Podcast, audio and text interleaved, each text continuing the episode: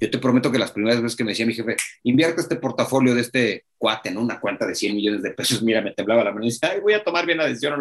Y un día me dijo, brother, si te estoy dando la libertad, es porque yo respondo por la libertad que te estoy dando. Así que haz la gráfica, toma una decisión y tómala ahorita o salte de esta puerta y no tienes más trabajo.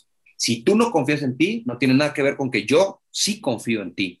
Cuando me di cuenta que alguien que era un fregonazo confiaba en mí, empecé a decir, ¿y por qué no confío en mí? Cuando mi sueño se trata de los otros, los otros se paran por mis sueños, porque yo me paro por los sueños de los otros. Hola, te doy la bienvenida. Yo soy Maite Valverde de Loyola y esto es Mentores.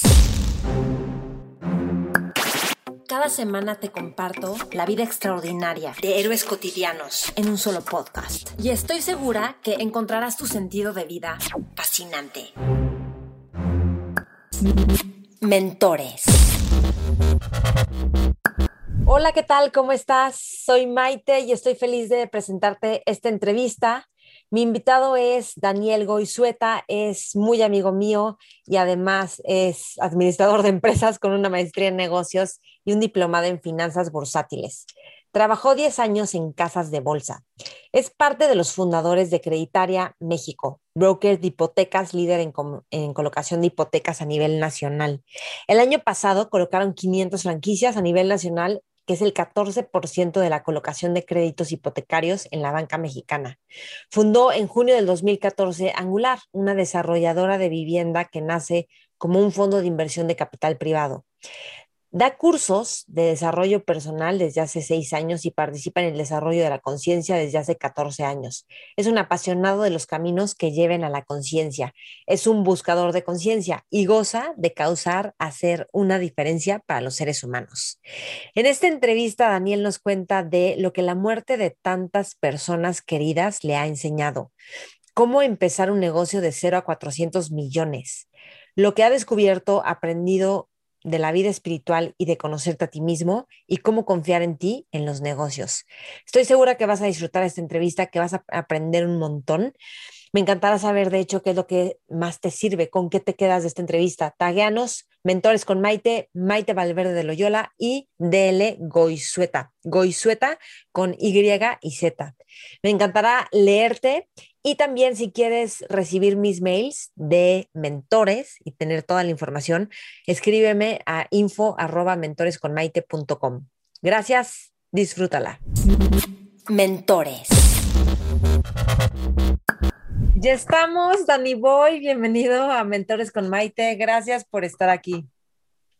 Hola Maite, un gusto en casa. Eres una chava que siempre me ha gustado el corte que tienen tus entrevistas, que te interesa la gente, pues, ¿por qué no estar en este espacio y ver si puedo aportarle algo a alguien o aprender algo de ti, sin duda? Sí, no, hoy, hoy va a tocar aprender de ti. ¿cómo que más?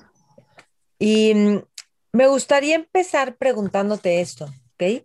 Bueno, eres alguien que está súper envuelto y eres un fascinado del mundo de los negocios y al mismo tiempo del mundo espiritual y del desarrollo y de la diversión este, pero me gustaría empezar tocando un tema y es que creo que tú tienes una relación profunda con la muerte y viene desde que creo que tu primo fue quien murió cuando estabas joven y creo que era súper cercano a ti, ¿no? Fíjate que creo que creo que en parte la muerte me ha invitado a, a cuestionarme muchas cosas. He tenido algunas pérdidas. mi, mejor amigo, que era mi primo, eh, yo creo que es el, es el, amigo con el que más me he reído en la vida. Imagínate que pierdes eso, ¿no? Eh, mi hermana, mi hermana embarazada en pleno siglo XXI, mi abuelo, yo no crecí con mis padres, pero mi abuelo fue alguien muy cercano y lo perdí cuando yo tenía 15 años, mi perro, mi primer perro fue un dolor absurdo. Eh, y creo que la muerte no tiende nada más a que un ser vivo trascienda, sino la muerte de relaciones profundas, de parejas, de negocios, de todo aquello que te brinda ilusión desprenderte, te invita, te invita a entenderte, te invita a, a cuestionarte cuán feliz eres.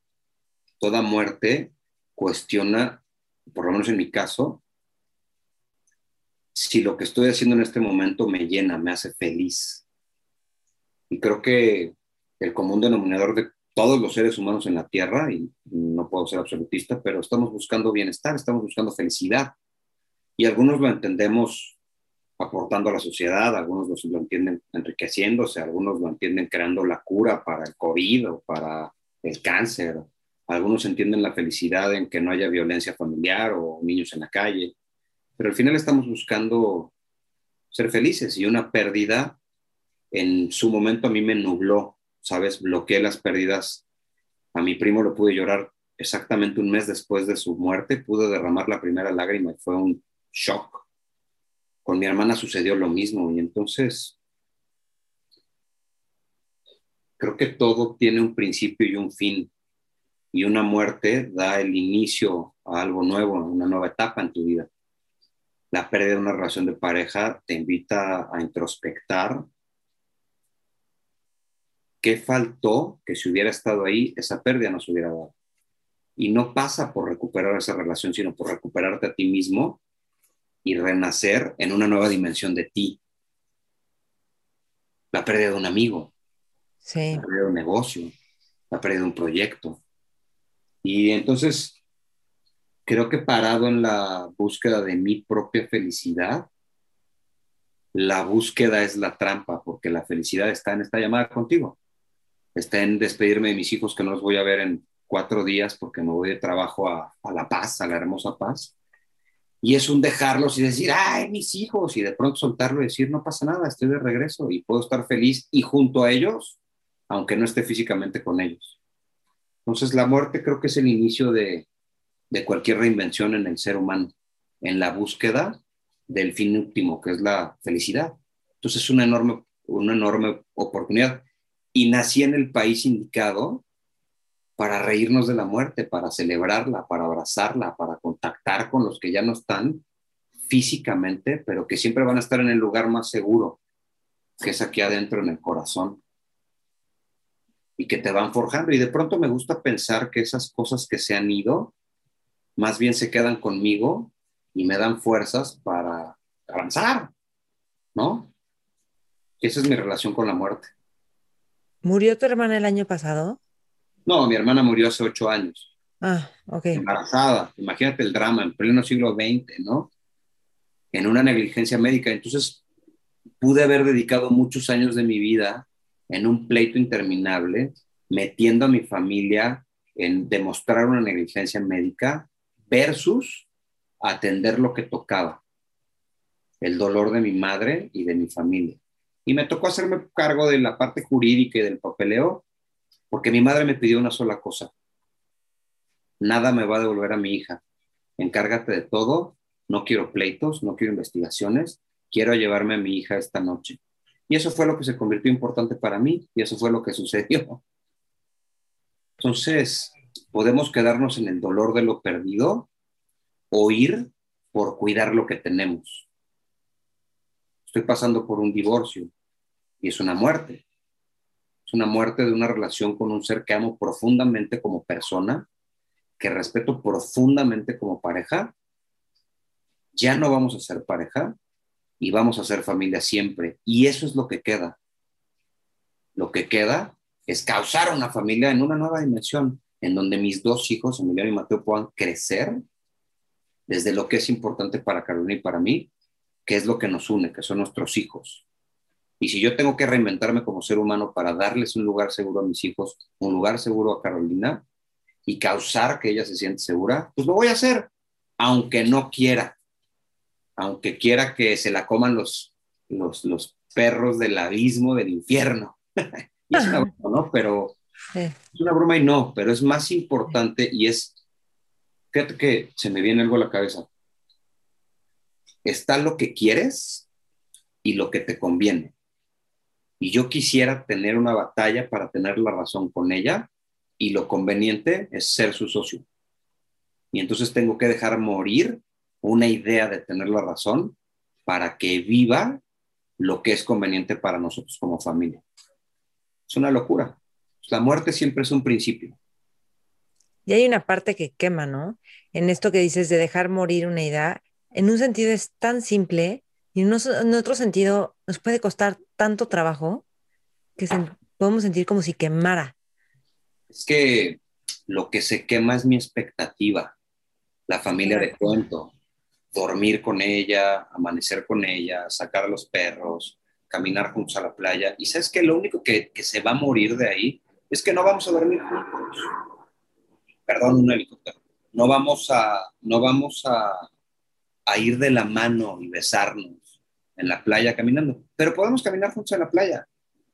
Pero hay que renunciar a la expectativa que es el origen del dolor y es lo que nubla la felicidad.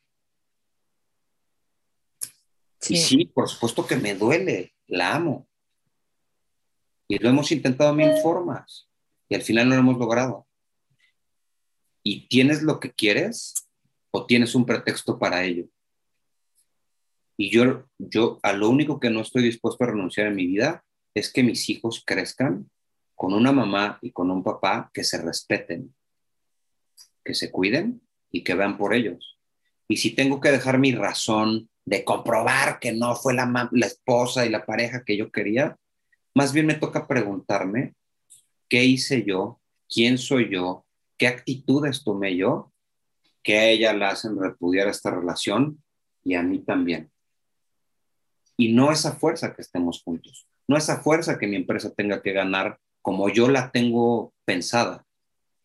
Es, dicen que no es el más fuerte el que sobrevive, ni el más inteligente, sino el que se adapta. Y entonces hay miles de millones de especies que se han perdido porque no se han adaptado. Y yo no tengo 20 mil años o 20 millones de años para comprobarlo, tengo esta vida. Entonces urge, urge replantearte, urge cuestionarte qué te hace feliz, urge cuestionar qué hace feliz a los seres humanos que a mí me hacen feliz. Mi madre, mis clientes, mi hermana, mis hijos, la madre de mis hijos. Si yo estoy en medio, me tengo que borrar, tengo que matar la idea ferra de quién soy y reinventarme, porque lo que me importa o lo que me conviene va más allá de lo que quiero, toma más relevancia.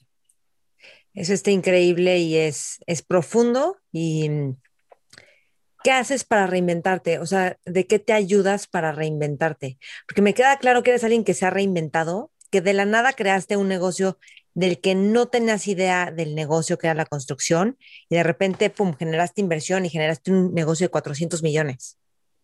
Mira, déjame estar con eso porque Dice, hay un libro muy bonito que se llama El hombre en busca del sentido de Víctor Frankl, ¿no? Mm. De la lobotomía.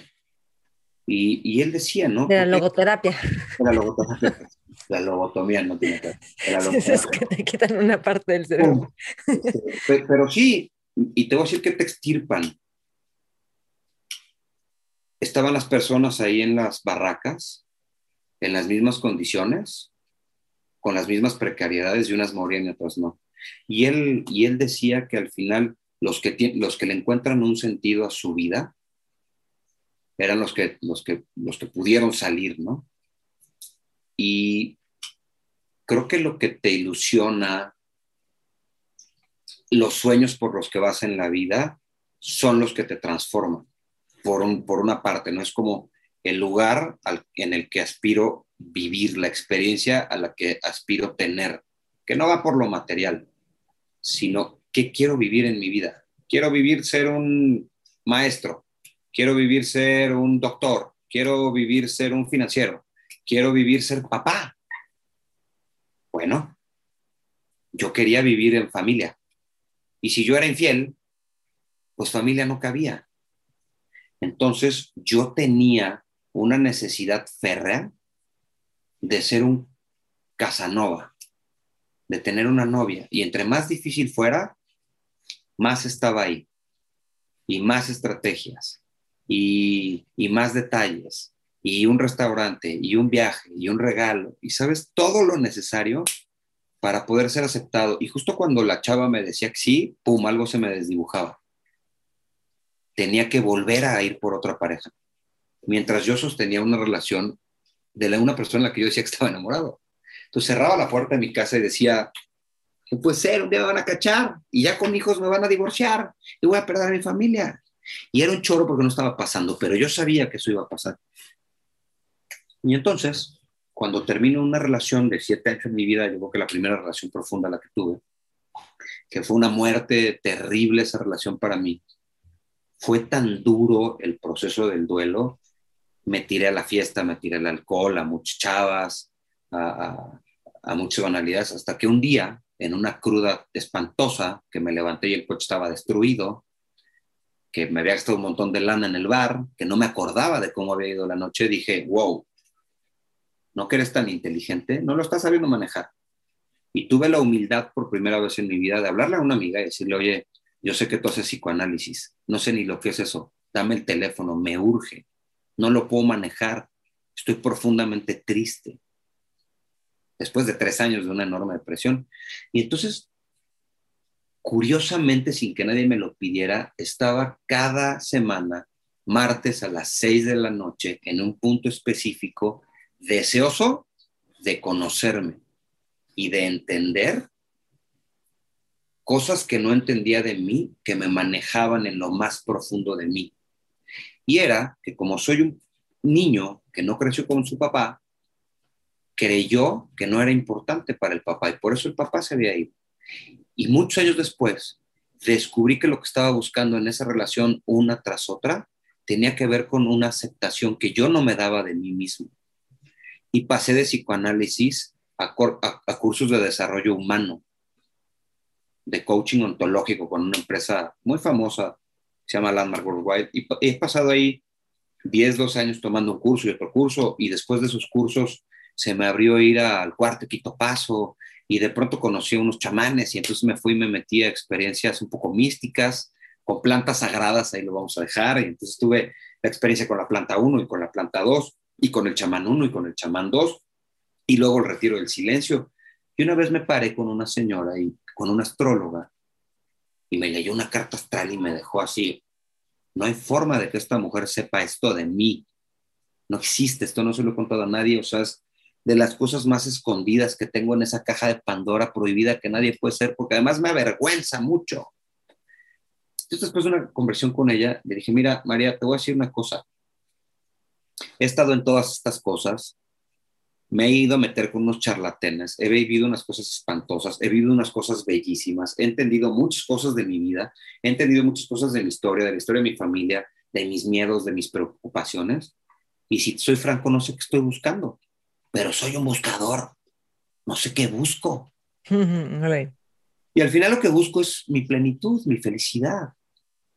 Pero no la felicidad de un niño que no se siente amado, que no se siente aceptado, que no es suficiente. Esa felicidad de un ser que el mundo conoce como Daniel, que vale porque tuvo una carrera, que vale porque habla un par de idiomas, que vale porque tiene tanto dinero en su cuenta, que vale porque puso un negocio de cero pesos a lo que sea, que vale porque trae un reloj, porque trae unos zapatos, porque asiste a ciertos lugares, porque conoce ciertos museos. Y al final lo que he ido encontrando, Maite, de a poco, puede parecer un poco loco y un poco esotérico, un poco criticable. Me he metido a religiones, he hecho un montón de cosas. Lo más valioso que he encontrado es que yo no soy Daniel, un mexicano de 42 años, que por ser mexicano tiene que actuar de una forma, que por ser hombre tiene que actuar de una forma, que por ser empresario tiene que actuar de una forma, o comportarse de una forma, o vestirse de una forma. Eso nos encajona y dejamos de ser nosotros. Y entonces me quedó el quién soy. Y eso es lo que estaba buscando. Y quien yo soy pueden ser dos cosas quien yo digo que soy. ¿Sentiste empatía con los filósofos griegos? Sentí empatía con los filósofos griegos, sentí empatía con, con los ida yogas, sentí empatía con los chamanes peruanos, sentí empatía con los huirráricas, que son hermosas raíces que tenemos en esta bendita tierra llamada México. Pero sabes una cosa, al final te voy a decir una cosa en la que absolutamente coincidimos todos los seres humanos todos, no hay uno que no coincida en esto. Somos terrícolas. Somos vecinos del mismo vecindario que se llama el planeta Tierra. Y ahí no hay diferencias, no hay colores, no hay razas, no hay religiones. Hay un lugar que hay que cuidar que es nuestra casa.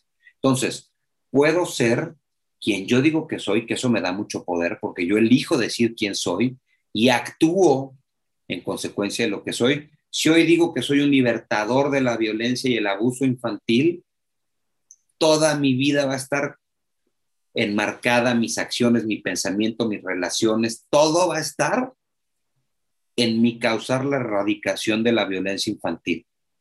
Si digo que soy un político, va a enmarcar quién soy.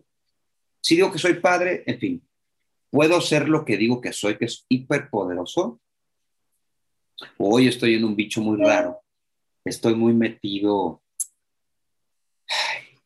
con una corriente, no es una corriente de pensamiento, no es una filosofía. Estoy explorando el ser, en donde no hay atributos, en donde estamos supuestos a descubrir que no somos nada, ni lo que decimos. Lo habla por ahí Eckhart Tolle, ¿no? El poder de la hora. Y el poder de la hora tiene que ver con estar presente. ¿A qué? Hay un millón de cosas transcurriendo aquí afuera, pero mi vida solamente transcurre en esta llamada. Y entonces no hay preocupaciones por mis hijos, porque estoy aquí. No me puedo preocupar porque no sé qué les está pasando. Si recibo una llamada de la madre que algo está pasando con mis hijos, entonces ya no es importante lo que está pasando aquí, es importante lo que está pasando en ese momento en mi vida. Y entonces me ha regalado una libertad infinita de sentarme a ver un atardecer. El otro día llegaba, estaba comiendo aquí en Álvaro Obregón y llegó una niña mexicana, como de unos seis años, a vender mazapanes. Hermosa. Y me hice toda una historia de por las que va a pasar, los abusos que va a vivir, la falta de oportunidades que tiene por ser mujer, por no tener una educación, por ser una niña de la calle. Y en ese momento me entregué a esa experiencia y dije, qué horror. Y me la pude haber llevado todos los días y podría seguir triste. Y puede pasar dos cosas o toma acciones para que eso no suceda y crear una nueva realidad para esa niña y para muchas, o vivir mi vida. Y en este momento de mi vida, aunque pueda parecer muy egoísta, elijo estar aquí. Solo estar aquí en esta conversación y descubrirme en esta conversación contigo. Y me ha dado mucha libertad, se me ha quitado un poco la ansiedad, me da mucho foco porque si estoy trabajando, estoy trabajando. Que, a ver, ¿has hecho fasting? Bueno, es que fasting es como una palabra así como terrible porque es como lo más mercadológico. ¿Has ah. hecho ayunos secos? sí. Intermitentes hecho, pero ¿has hecho ayunos seco de cuántos, cuántas horas? ¿48? Fíjate que estuve. Seco es, nada más déjame decir, seco es que ni tomas agua, ni un trago de agua, nada. Hay una cosa muy interesante. Tenemos un cuerpo, hay que atenderlo. Si no lo atiendes, pues te mueres, ¿no? Pero además de tener un, cuerpo, tenemos una mente. Somos, somos seres pensantes y, sociales, ¿no? Pero además tenemos un espíritu, que hoy es lo que más me está gustando descubrir de mí mismo. Tenemos una espiritualidad y en muchas religiones hablan de espiritualidad. Eh, y los hindúes hablan de espiritualidad y los, en fin. Eh, y entonces, en una de mis búsquedas, terminé con unos chamanes peruanos que trabajan con una medicina sagrada que se llama ayahuasca. Y entonces me metí a un proceso de dietar una planta durante 21 días y en 21 días pude experimentar 8 días, 7 días de ayuno. Y los últimos 3 días de ayuno eh, fueron, no fueron seguidos, pero los últimos 3 días corridos de ayuno fueron 2 días de ayuno con agua y el último día de ayuno fue un día de ayuno seco.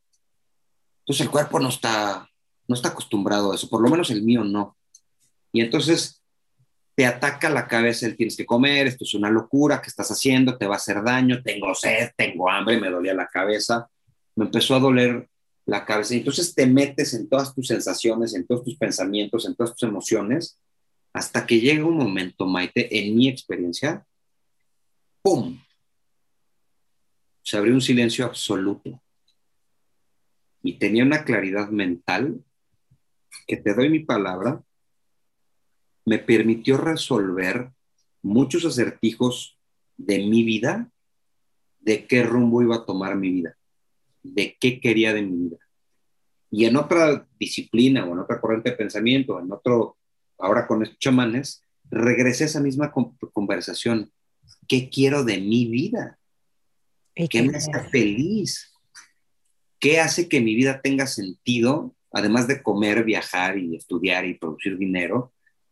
Va más allá de eso, me hace feliz estar con mis hijos, me hace feliz pensar en irme a vivir al campo, me hace feliz producir alimentos de calidad para que los seres humanos coman algo de calidad.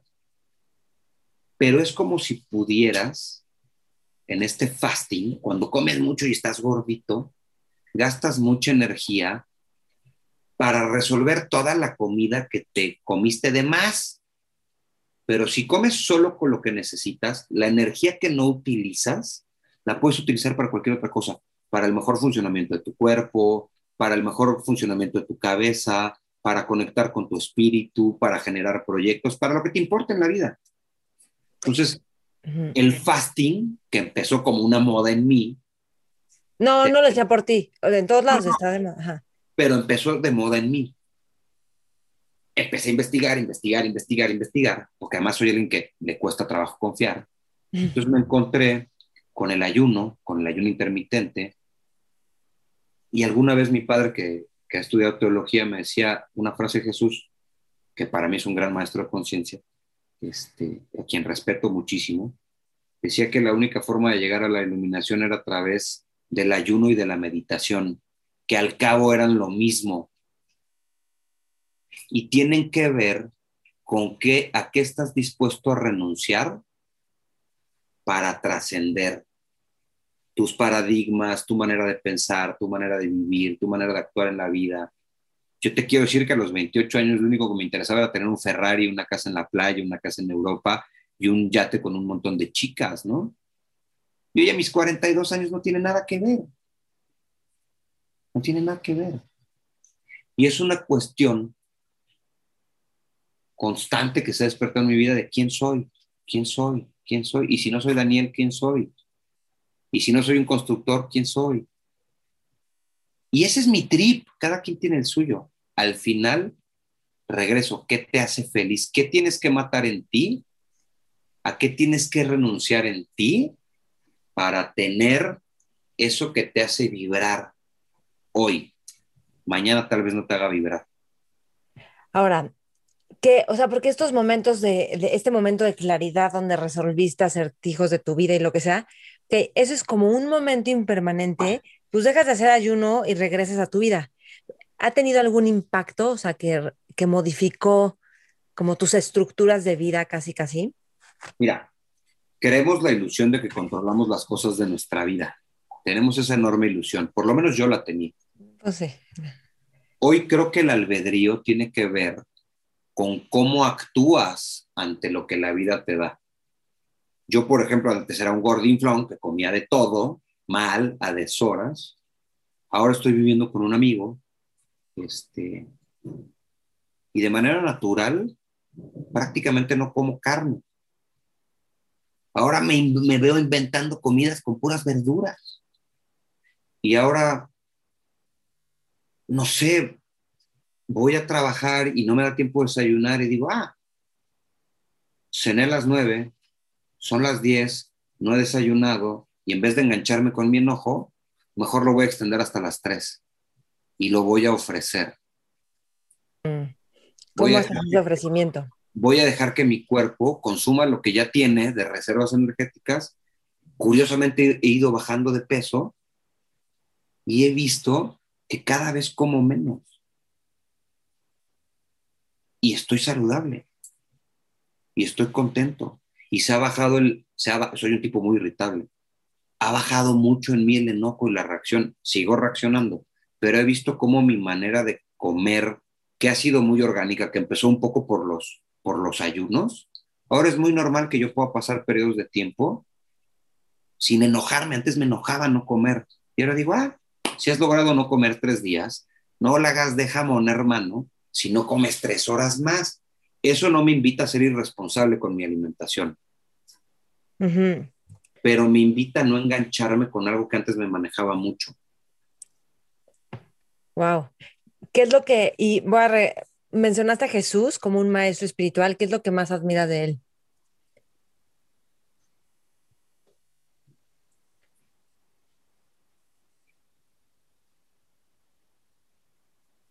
Creo que no hemos logrado entender, ni yo, la dimensión que este hombre le dio al amor. Mira, yo no, yo no quiero ser respetuoso con, con ningún rito, ni con ningún culto, ni con ninguna religión. Pero suponiendo que la historia de Jesús es verdadera y que ofreció su vida para expiar los pecados de sus hermanos, me parece el mayor acto de generosidad que hay. Mm. Y además lo veo vivo en nosotros. Yo veo, yo veo a mi madre cuando yo estoy pasando por una situación precaria, preocupante, peligrosa en mi vida y ella está dispuesta a dar mi vida, a su vida por mí. Yo tengo un hijo de siete meses y un niño de tres y no lo dudaría. Un día me dice Carolina, Emiliano llegó enfermo, estábamos en el COVID, preocupados, nos entró la angustia y me dice mi mujer, mi exmujer, bueno, mi mujer fue, quítate la playera, quítale la playera Emiliano, tiene temperatura, te metes a la cama, se tapan bien, ponen caricaturas, lo vas a consentir, ahorita les traigo la sopa de pollo, van a ver las películas que me, pum, pum, pum, pum, pum, pum, pum, puras órdenes. No me dio tiempo ni de pensar, me quité la playera, me puse al niño piel con piel, este, puse las caricaturas y le dedicamos toda una tarde de amor, de estar con él, de estar para él, de mimarlo, de chiquearlo. Y entonces vino esta hermosa canción de los profundos filósofos llamados los Beatles, All You Need Is Love. Todo está en el amor. Cuando yo estoy triste por esas muertes, de pronto surgen mis amigos y me abrazan. Llego con mi mamá y se me cura todo. Hablo con una amiga que me ha tocado hablar contigo y le puedo decir lo que me duele la vida y puede que no contestes nada o puede que contestes algo brutal que me haga despertar, pero es un acto de amor. Y me voy de esa conversación, me voy de casa de mi madre, amado, por lo tanto, sanado, por lo tanto, en paz. Y eso es lo que admiro de Jesús. Bueno, y, aparte se curó Emiliano esa vez, al día siguiente. Al otro día ya estaba en el parque. Qué increíble. No, es que aparte esa, esa parte intuitiva que tienen tú y Caro es increíble porque conectan muy padre en eso. O sea, una, en cualquier otra pareja puede ser que uno no cree en eso y dice, no manches, vamos al doctor, como que abraza al niño piel con piel, con un de Eso dije yo, eso dije yo. ¿Qué, ¿Qué piel con piel? Pásame el tempra ahorita.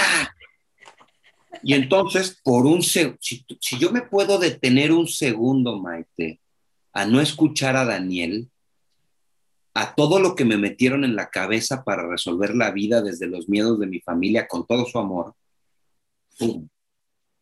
es la mamá. Nadie entiende más al hijo que la mamá. Ok, lo voy a intentar.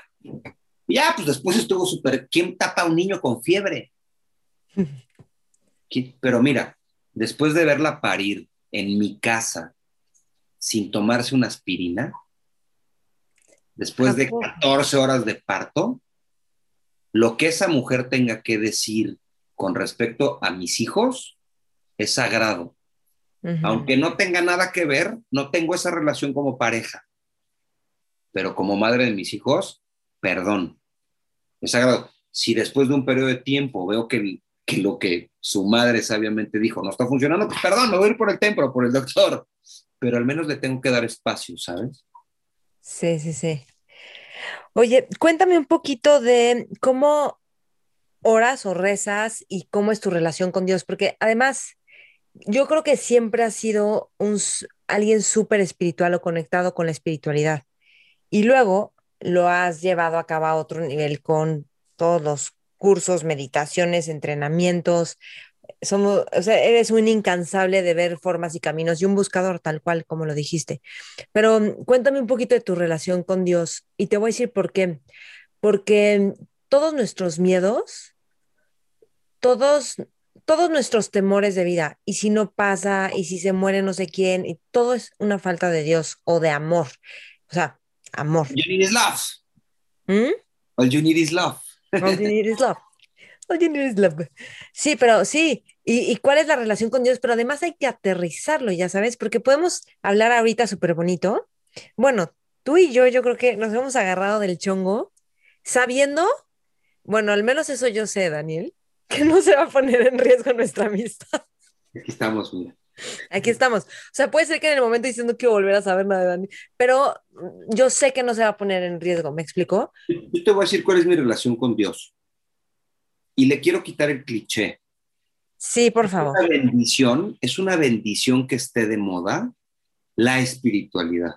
Es una bendición. Prefiero que esté de moda la espiritualidad que las guerras. Totalmente, sí, sí. Prefiero sí. que esté de moda hablar de Dios, de Buda, del universo, como cada quien lo interprete, que hablar de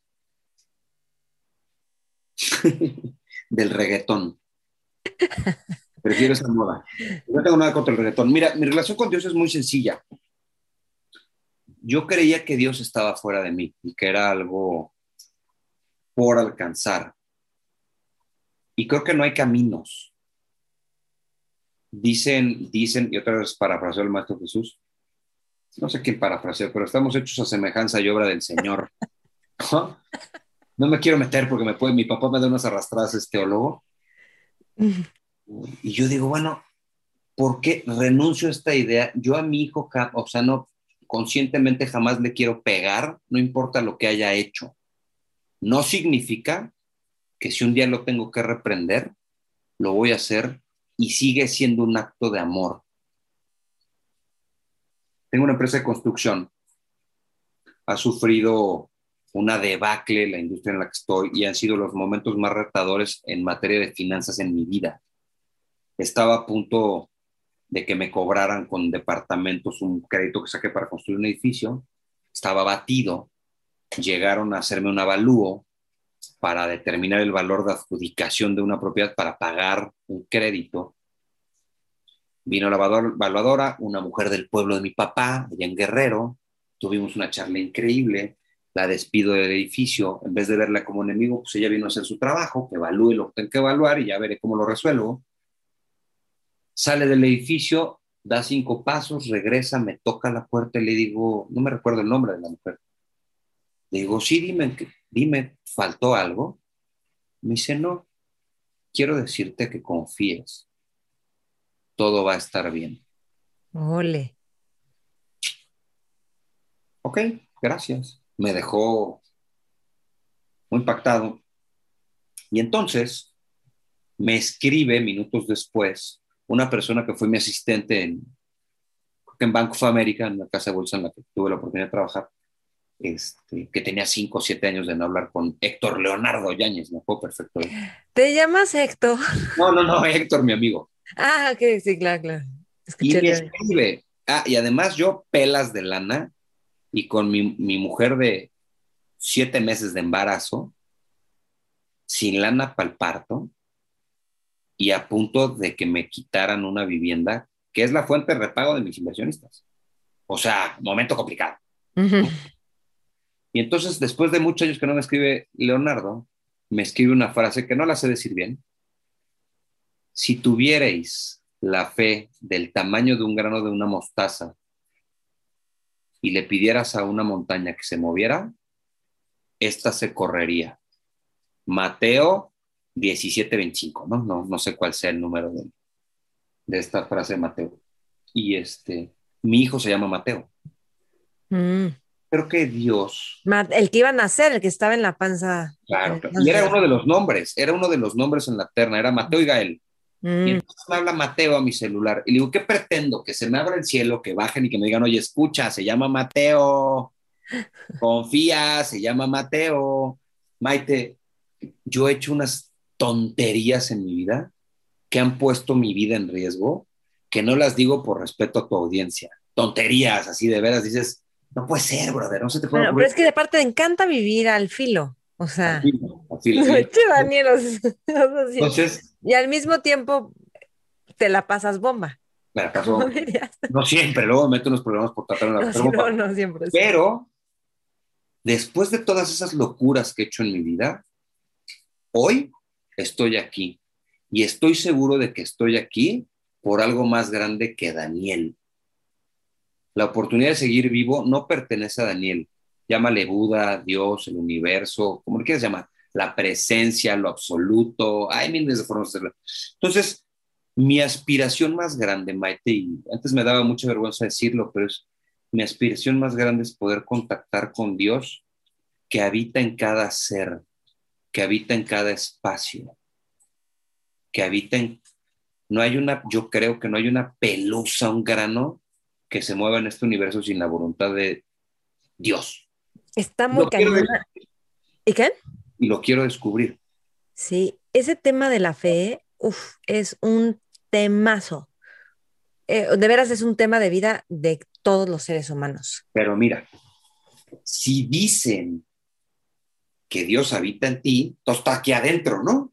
Exacto, sí, sí, sí. Pues si está aquí adentro, no hay camino. Hay un camino para llegar de un punto a otro, pero si está aquí adentro, ¿cuál camino? ¿Cuál búsqueda? No está afuera. Si está acá adentro, vente acá adentro. Sí, y luego yo he explorado ese tema en mí misma y luego hay momentos donde es como, lo puedo presenciar y luego hay momentos donde se me pierde y digo, ¿cómo? O sea, no, no iba a haber ayuda. No, pero, pero eso es algo incompleto como de, con la vida que es fascinante sanarlo. Pero por eso te digo que es un temazo. Y de, y de veras, si lo captamos, tenemos, o sea, ya está toda la realización y todo, no, no necesitamos nada. No sé, es... déjame te digo algo, porque a mí lo que me gusta es aterrizar lo espiritual en mi vida cotidiana. Exacto, vamos a eso, perfecto. Eh, Solo que yo te hablé del negocio, ¿cómo lograste de ser a 400 y te me fuiste por Jesús? No, no, Yo pensé que le habías pedido el paro Jesús. Sabes, yo luego de pronto el otro día así agarré un libro de un maestro súper ascendido, que además manejan una corriente de pensamiento que yo respeto muchísimo y que voy a evitar el nombre porque no quiero juiciar.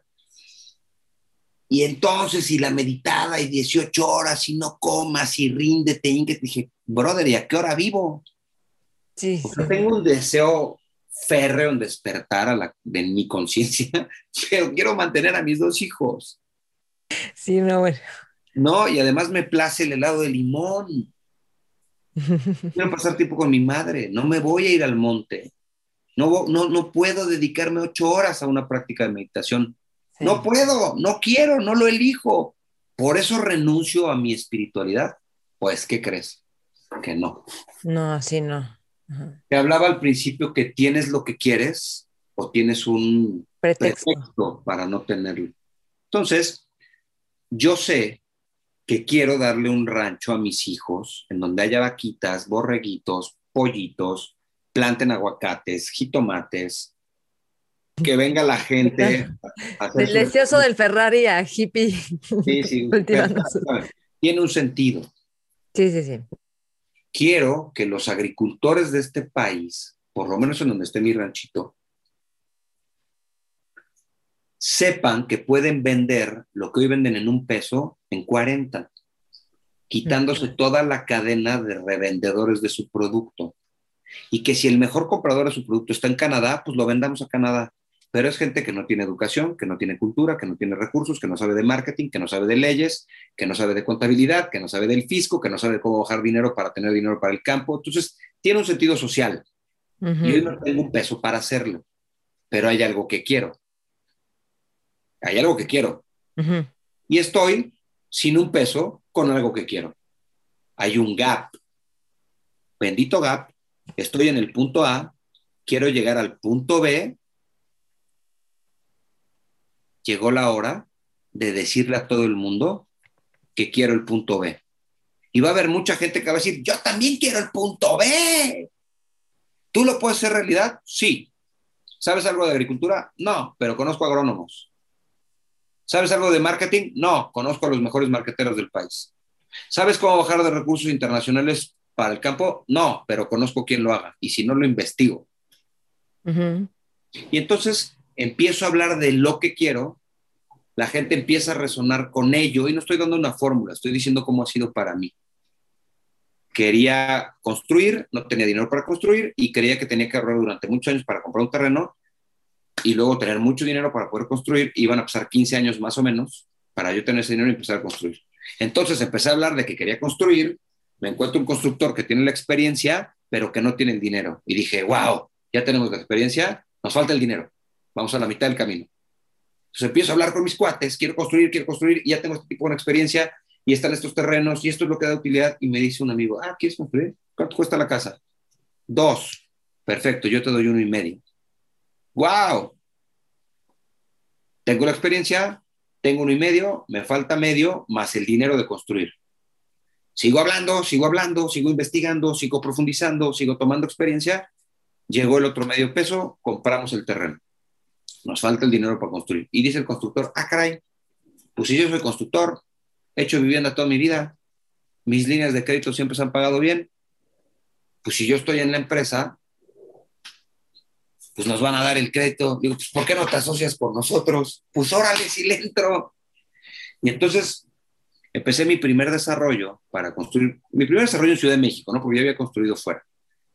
Empecé mi primer desarrollo en México sin dinero mío, sin experiencia en el negocio, traje la experiencia de alguien más, a, escuché lo que era importante para el otro, que era ser socio del proyecto, y con eso aportaría su historial de crédito para obtener un crédito para construir, juntamos la lana para el terreno, nos dieron el crédito e hicimos nuestro primer desarrollo. Y así se cumplen los sueños. El mío era desarrollar, ahora es hacer un rancho. ¿Cuál es el tuyo? ¿Cuándo vas a hablar de tus sueños? ¿Cuándo te vas a juntar con la gente que comparte tus sueños? ¿Cómo vas a hacer que la emoción que vibra en tu corazón? Mira, Maite, me decías que admiro de Jesús que no se trató de él, se trató de los otros. Mm. Cuando mi sueño se trata de los otros, los otros se paran por mis sueños, porque yo me paro por los sueños de los otros. Sí. Cuando a mí me importa lo que al otro le importa, se llama amor. Otra vez, all you need is love. Y tengo que matar, para cerrar la idea con tu primera pregunta, tengo que matar, tengo que renunciar, que tengo que trabajar muchos años para tener el dinero del terreno y muchos años para tener el dinero de la construcción y además estudiarme una carrera. Claro, si yo lo quiero hacer solo, ese era mi camino. Pero afortunadamente somos seres sociales. Cuando yo y te has entrenado en herramientas de liderazgo y de causar equipos impresionante. Que yo creo que ya causabas bastante equipo desde antes, ¿no?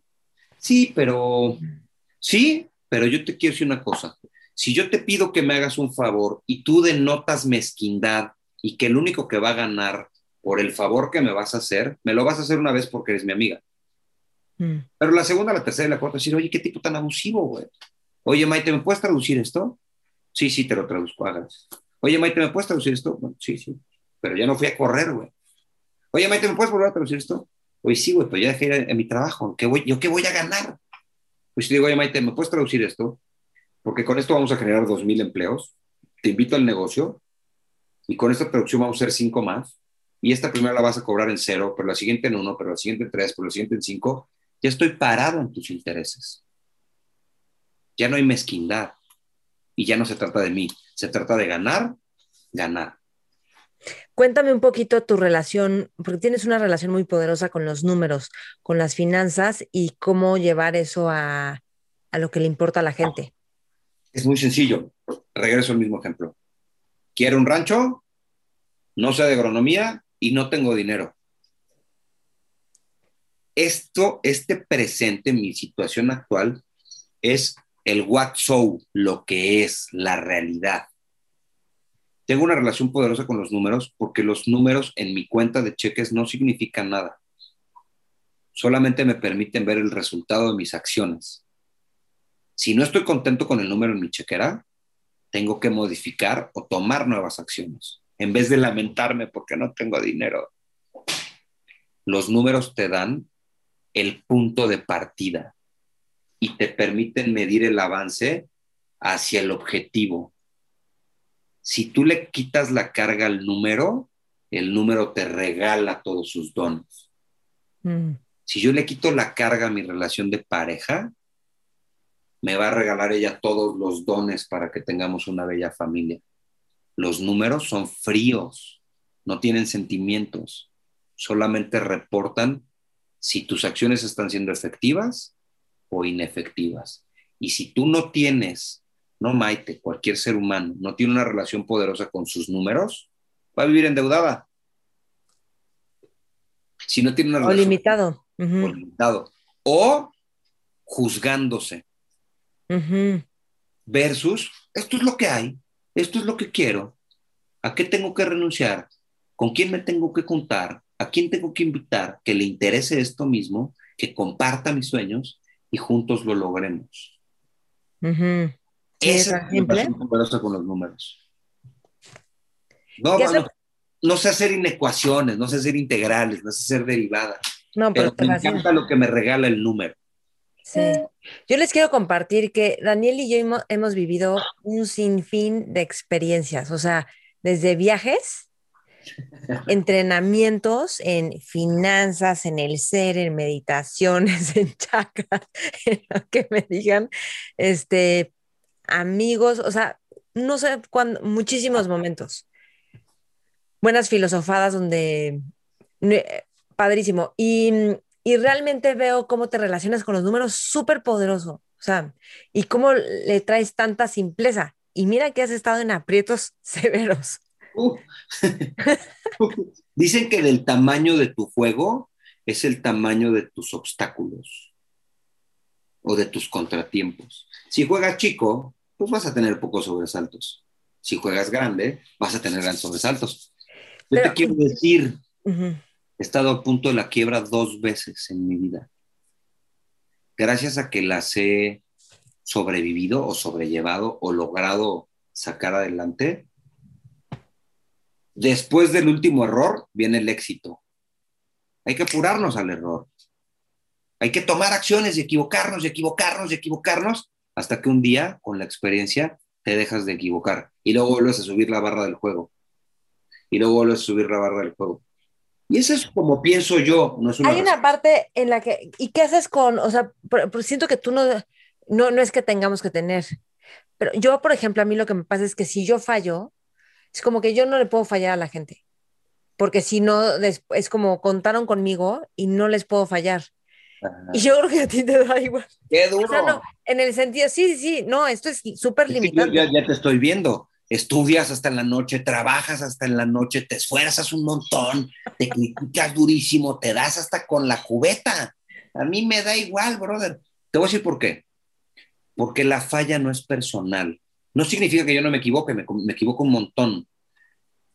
Pero tengo una falla en la acción que tomé. No fallé yo. Sí, eso es todo. Sí, sí, sí. No es personal.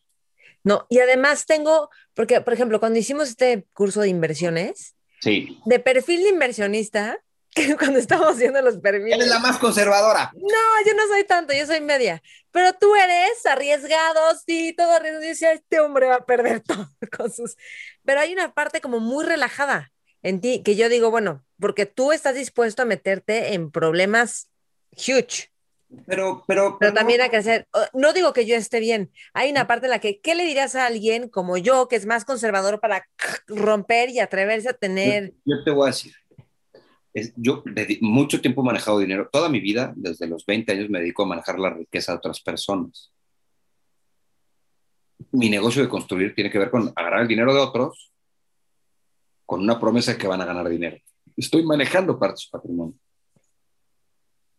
me dedico a tramitar hipotecas. Entonces están las mejores finanzas, las que te dan el mejor número y las que te dejan tranquilo. Otra vez, regreso a la felicidad. Tu felicidad no puede estar dada por ganarte el último centavo. Entonces, las mejores finanzas no son las que te dan el mayor rendimiento, son las que te dejan tranquilo, las que corresponden a ti, lo que te deja ser feliz. Y si tú eres una chava de riesgo medio, acéptalo. Nunca vas a ganar el 2000%. No, no, no, no quisiera hacer una... Y estate feliz con el 20 que estás dispuesta a arriesgar. Y siempre atrévete a ir un poco más. Dicen que la ignorancia es el origen de nuestros miedos y por ende el origen de nuestra infelicidad. Entonces, si te conoces a ti, si conoces programas de inversión, si te relaciones con gente que le sabe las inversiones, vas a ir soltando miedos y te vas ir yendo te vas a ir atreviendo a más cosas. No, no, no pasa por si yo soy arriesgado tú eres conservador. Fíjate que no lo decía tanto como en temas de inversiones, lo pensaba más en temas de, de, de decisiones de vida, de aventarte a hacer cosas. ¿Tienes lo que quieres o tienes un pretexto para no? O tienes un pretexto. Te voy a dar un ejemplo. Es, es muy tonto. Ni siquiera sé si valga la pena usar el tiempo en eso. Pero, por ejemplo, yo, la gente que anda en moto, yo digo, de veras eh, es algo espectacular sentir la sensación. Yo no estoy dispuesta a que algo me pase en un accidente en moto. No voy a andar en moto. Y a ti te vale gorro y te vas en tu moto a Canadá. O sea. Sí, pero, pero, no paso de 130 kilómetros por hora llevo las botas, el pantalón, el traje, la chamarra, el casco, o sea, el riesgo se tiene que acotar, todo riesgo es medible. Yo sé que si me caigo me puedo matar, entonces tengo un seguro para que mis hijos puedan estudiar, para que mis hijos puedan vivir. O sea, tengo un riesgo, pero hay una contraparte, estoy dispuesto a pagar la seguridad del otro lado. Y si me toca irme, me toca irme, ¿sabes? No, eso es lo de menos, quedarte paralítico o algo así. En inversiones y en la vida tienes que estar dispuesto a pagar por las acciones que tomas. Eso es ser adulto. Sí, totalmente. Ay, invertí en esto y perdí todo y vas a llorar 10 años. Ya, ya lo perdiste, brother. y pierdes rápido para que te acostumbres a que, vas a perder y... Defender. Me dediqué a operar acciones, bonos, divisas durante 10 años de mi vida. O sea, fui generando cierta capacidad al riesgo. Yo te prometo que las primeras veces que me decía mi jefe, invierte este portafolio de este cuate en una cuenta de 100 millones de pesos, mira, me temblaba la mano y dice, ay, voy a tomar bien la decisión. Y un día me dijo, brother, si te estoy dando la libertad, es porque yo respondo por la libertad que te estoy dando. Así que haz la gráfica, toma una decisión y tómala ahorita o salte de esta puerta y no tienes más trabajo. Si tú no confías en ti, no tiene nada que ver con que yo sí confío en ti. Cuando me di cuenta que alguien que era un fregonazo confiaba en mí, empecé a decir, ¿y por qué no confío en mí? Y regreso a lo mismo. Déjame conozco a mí mismo, déjame conocer mis límites, déjame conocer mis miedos para trascenderlos, no para encapsularme. Sí, sí, sí, claro. Mira, es un riesgo, Maite. Hoy saliste de tu casa y te pudo haber pasado cualquier tragedia. Y estamos teniendo esta rica conversación. La vida es un riesgo per se. Y hay una divinidad, esta es mi relación con Dios hay alguien que me cuida, pero no le puedo ir a rascar al tigre, ¿verdad? También hay que tener un poco de lógica. A mí me encanta la moto y a los 40 años cuatro de mis amigos empezaron a competir en moto. Yo me subí y me bajé de la moto feliz, hecho un toro de lidia. Y cuando dije, no, tengo un hijo, lo hubiera hecho a los 20. Ya no estoy en edad para hacer esto porque tengo un hijo y amo más me es más conveniente estar sano por mi hijo que lo que quiero, que es andar en moto a 200 kilómetros por hora. Y mis cuates dicen, eres un maricón. bueno, está bien, esa es tu percepción, esa es tu vida, yo la respeto, te vengo a echar porras, te ayudo a cargar tus maletas y respétame que, bueno, no me respetes, yo me respeto a mí mismo y no voy a correr en moto porque es más, más importante mi hijo que correr una carrera en moto. Y me la perdí renuncio a eso, que se muera el deseo de correr una moto. Y me doy mis pasos en moto, ¿no? ¿Qué has aprendido de ti en estos últimos seis meses?